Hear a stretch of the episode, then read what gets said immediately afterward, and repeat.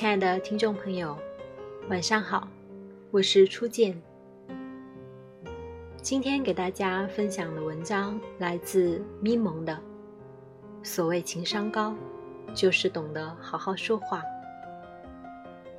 看《奇葩说》，觉得蔡康永简直太神奇了。不管辩论题目有多没节操，他都可以讲得很高尚。不管对方多么屎尿屁、黄赌毒，他都能巧妙地拗回来，回归文艺和优雅。他的用词永远柔软，姿态永远轻盈，永远显得对方像个傻逼。要是我也像他情商这么高，这么会说话，就好了。跟朋友讲起这件事，他们都说：“你自己就很会说话啊，你是难得的既真性情又情商高。”不是吧？我成天脏话连篇、口无遮拦，我也配？但是他们居然列出了很多条我会说话的证据，不服不行。原来我这么屌。所谓情商高，确实就是懂得好好说话。要怎么说话呢？一，把你说的不对，通通改成对。我有个朋友最喜欢说不，不管别人说什么，他先说不，不对，不是的。但他接下来的话并不是推翻别人，只是补充而已。他只是习惯了说不。大家都讨厌他，谁喜欢被否定啊？我采访过一个学识特别渊博的教授，我发现他有个美好的小习惯：不管对方说了多么傻逼的话，他一定会很诚恳地说“对”，认真地指出你这个话可以成立的点，然后延展开去，将他的看法。他这么牛逼的人，肯定了傻逼的你，你一定受受宠若惊。而他把你的意见上升到那么牛牛逼的高度，你发现自己和他都好厉害哦。从此我学会了这一点：先肯定对方，再讲自己的意见，沟通氛围会好很多哦。二。说谢谢的时候可以加上你，或者加上对方的名字。谢谢和谢谢你的差别在哪？谢谢是泛指，而谢谢你是特指，更走心。对于陌生人，你说谢谢你；对于认识的人，加上对方的名字，会友善很多很多很多。三，请别人帮忙的时候，句子末尾加上“好吗”。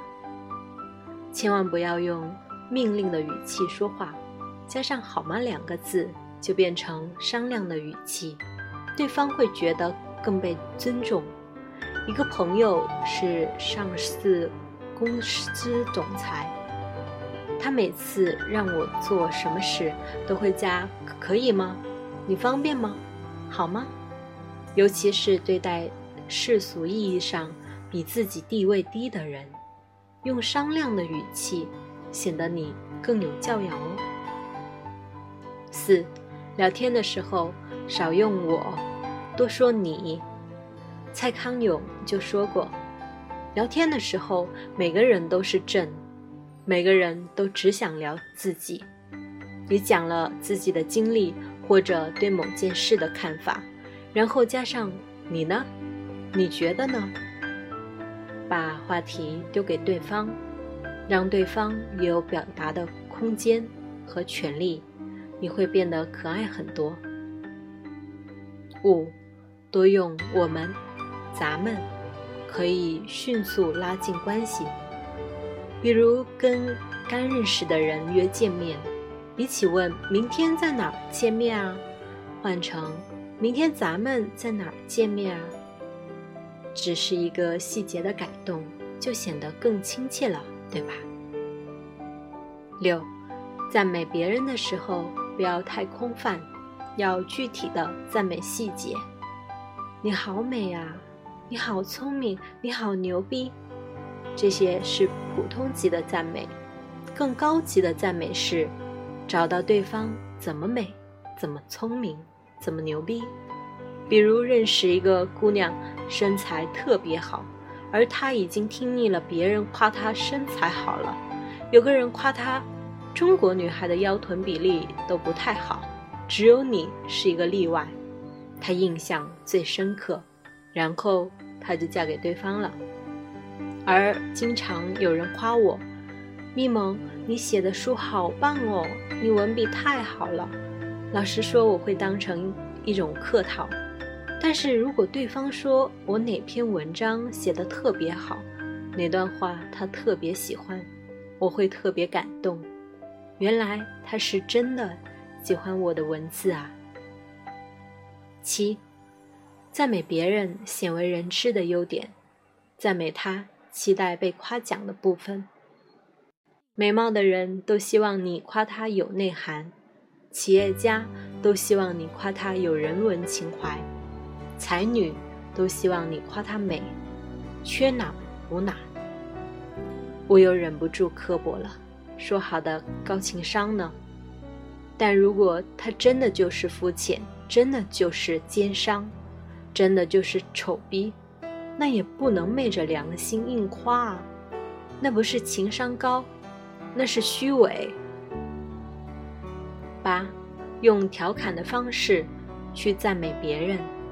老实说，有时候我觉得直白的赞美挺肉麻的。所以用逗逼模式去夸会好点儿。比如你想夸一个人身材特别好，你可以说：“你腿短点，腰粗点会死啊！讨厌，离我远点儿。”比如你想夸一个女美女特别有才华，可以说：“按照国际惯例，长得美的都是傻逼，你这么好看还这么聪明，这是犯规，不，这是犯罪。”九，当面说对方的坏话，背后说他的好话。情商高不等于不吐槽，朋友之间都不能互相吐槽，那还有什么意思？但是，请你当面吐槽对方，背后说他的好话。我一个前同事，大美女，之前我都觉得她很高冷。有一次，我无意中听见有人说我坏话。他为我辩驳，我好感动啊！瞬间对他好感倍增。十，你可以嘲笑你的朋友，但不可以嘲笑他喜欢的东西，尤其不要嘲笑他的偶偶像。如果你有追星的朋友，一定要记住这一条：你可以说他追星脑残，但绝对不可以说他追的星脑残。我身边两个女生是认识了十几年的好闺蜜，说对方就像家人一样重要。其中一个是吴彦祖的脑残粉，另一个不小心说了句：“吴彦祖真的老了，满脸褶子。”友谊当场终结。同理，当你想和一个追星的人做朋友，夸他的偶像。不仅要夸他的偶像帅，还要夸人品好，对粉丝好，演技好，有才华，这是最快的建立友谊的方式。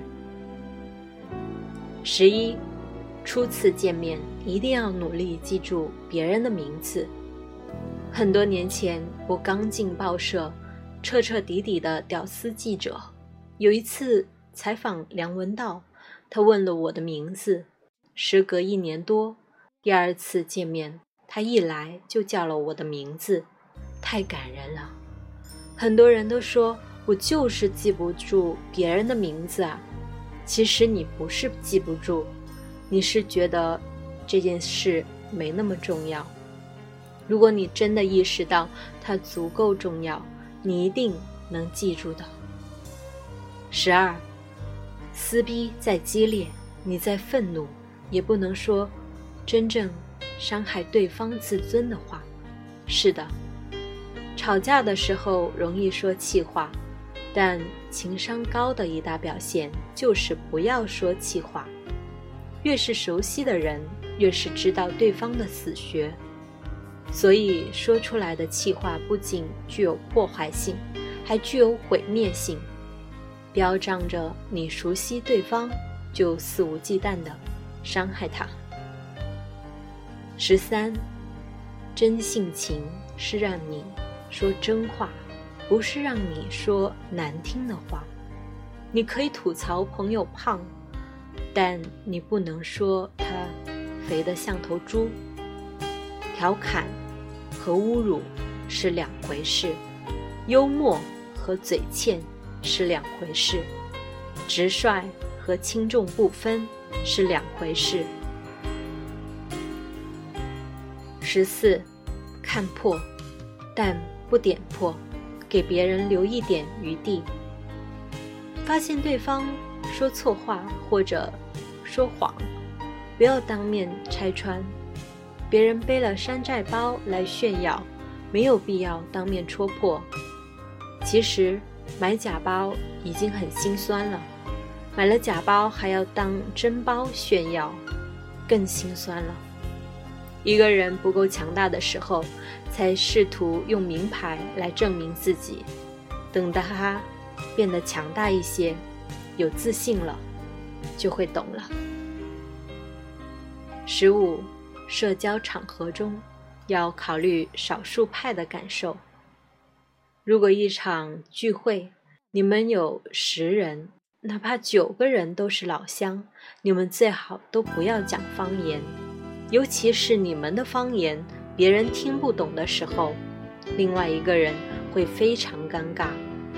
如果你们有十个人，哪怕九个都是同学或者同事，另一个不是，你们都不要只讲你们公司或者你们班上的事，另一个人会非常孤单。照顾一下少数派，讲一些他也能参与的话题，让他不要被隔离掉。十六，如果你一定要炫耀。请加上你的糗事，中和一下。英国人的言行潜规则里专门讲了这一条：如果你想炫耀自己的成功，一定要附送你的糗事，以化解你的成功给别人带来的尴尬，同时预防嫉妒。如果你一定要讲“我买了个三万块的包包”，请加上“刚背出门”。朋友问我这山寨包做的挺像啊，A 货啊，得一两千块吧。如果你一定要讲，我家买了个大别墅，请加上我这个土鳖给楼梯上了蜡，刚搬进去就摔了个狗吃屎。十七，啊，你明白我的意思吗？换成我说清楚了吗？你明白我的意思吗？你听懂我说的话了吗？看上去很正常的话，其实是不妥的，因为它会有一种暗示。傻逼，你听懂了吗？你能 get 到我的重点吗？如果换成我说清楚了吗？这样就不是指责，而是自责了。意思是，如果我没有讲清楚。我可以再重复一次，是不是礼貌多了？十八，把心里的小猥琐说出来，会更讨喜。我不认为情商高的人都是圣母圣父，一定大公无私。但如果有私心，不妨直说出来。如果有两个苹果，一个小的，一个大的，你想吃大的，有两种方法。直接把小的给别人，大的留给自己，对方会觉得你真自私。如果你直说“我想把大的给你，可是我舍不得，可以不给吗？”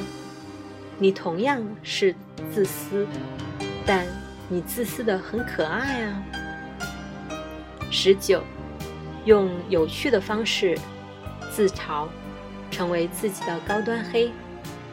大学的时候，有个室友说，很多时候他都很讨厌我，但是我有一点他觉得特别可爱，就是我喜欢自嘲。每次我自嘲，他又会重新喜欢我了。自黑需要内心强大、厚脸皮和幽默感。我每次都把自己的糗事讲成段子，把自己活成一个笑话。杨幂以前被黑得多厉害，当她开始自黑的时候，有多少人对她黑转粉呢？二十。安慰别人的方法之一，就是说点你悲惨的事，让他治愈一下。当别人难过的时候，唯一的治愈方法就是知道自己不是最惨的。比如一个粉丝告诉我，她男友劈腿了，关键是她知道这件事的时候，他已经劈腿了两年，周围所有人都知道。只有他不知道，他想过要自杀。我回复：我前男友劈腿了五年，我是怎么知道的呢？他当时劈腿对象跟他同居了一年多，跑来找我说实在看不下去了，没见过我这么傻逼的女人。我懵掉了，去质问前男友，他一不做二不休，直接告诉我。刚跟我谈恋爱不久，他就开始劈腿了。我们异地恋了五年，他劈腿了五年。他所有朋友都知道，我还傻逼似的，一直以为他对我好。粉丝听了，心情好多了。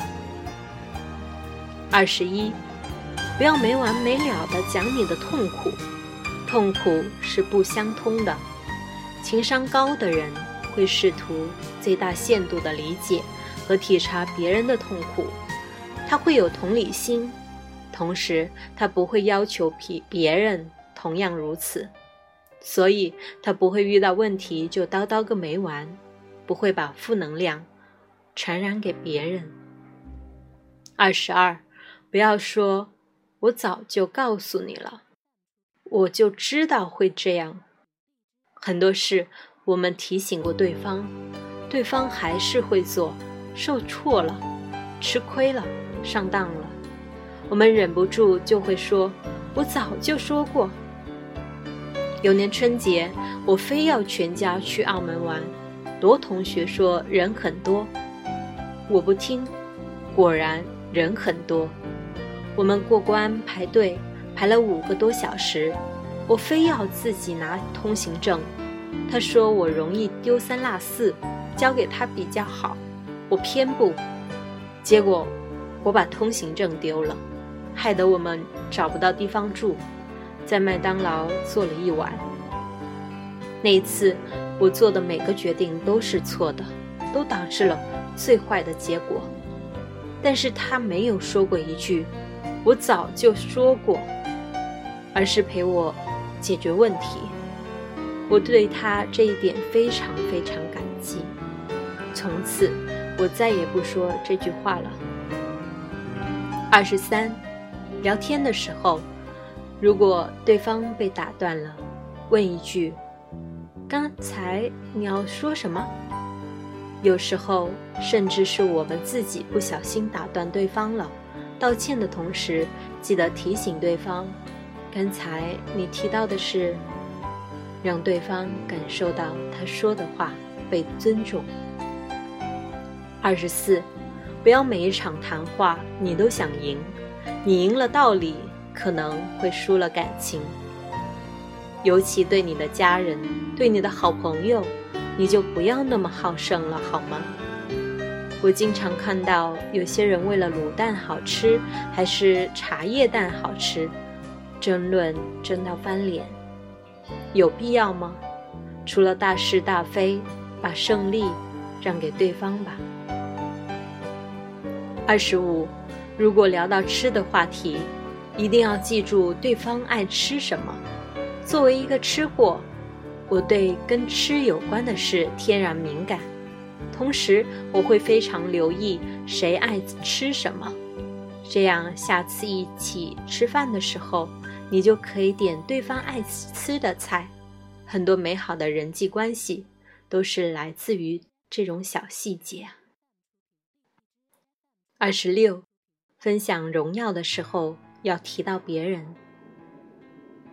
记得有人夸胡歌，就说他诚恳地对剧组人员说：“拍戏的时候是大家一起吃苦，可是被夸的往往只有演员，他觉得很愧疚。”这就是情商高的表现啊！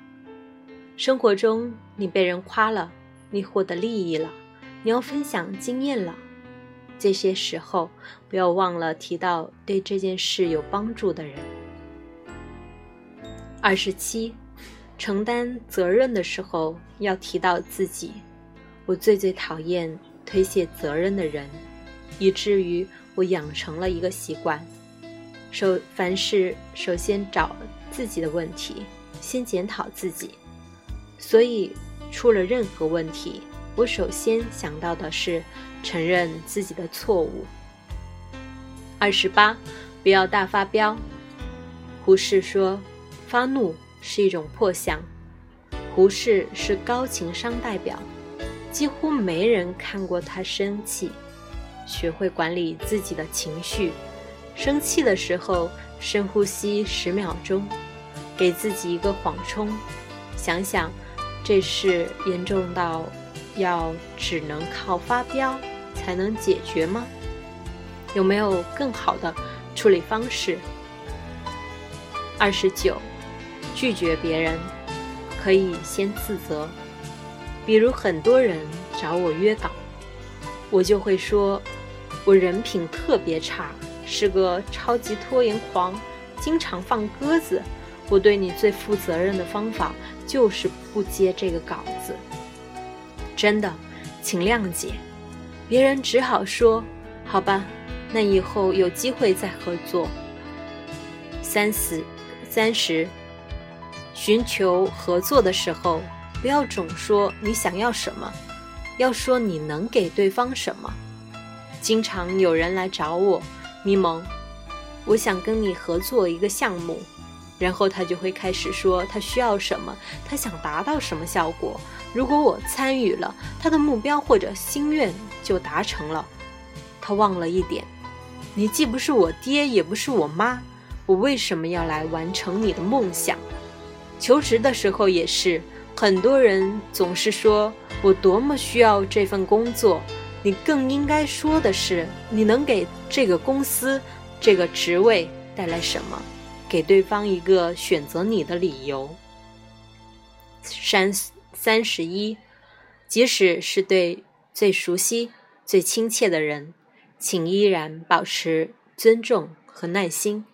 很多人对陌生人很礼貌，对家人、伴侣或好友却极不耐烦，经常翻脸，因为仗着对方不会生气。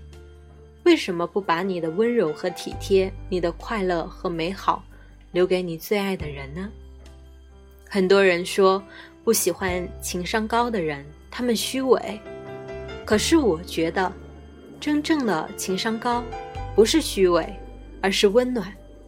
上面的三十一条技巧，究其本质是让我们尊重别人的看法，寻找别人的优点，体察别人的需要，把别人放在心上。仔细想想，你身边情商最高的人吧，他们反而很宽厚、很真诚。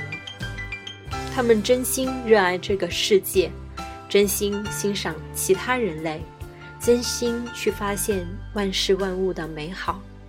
他们懂得悲悯，懂得体谅，懂得换位思考。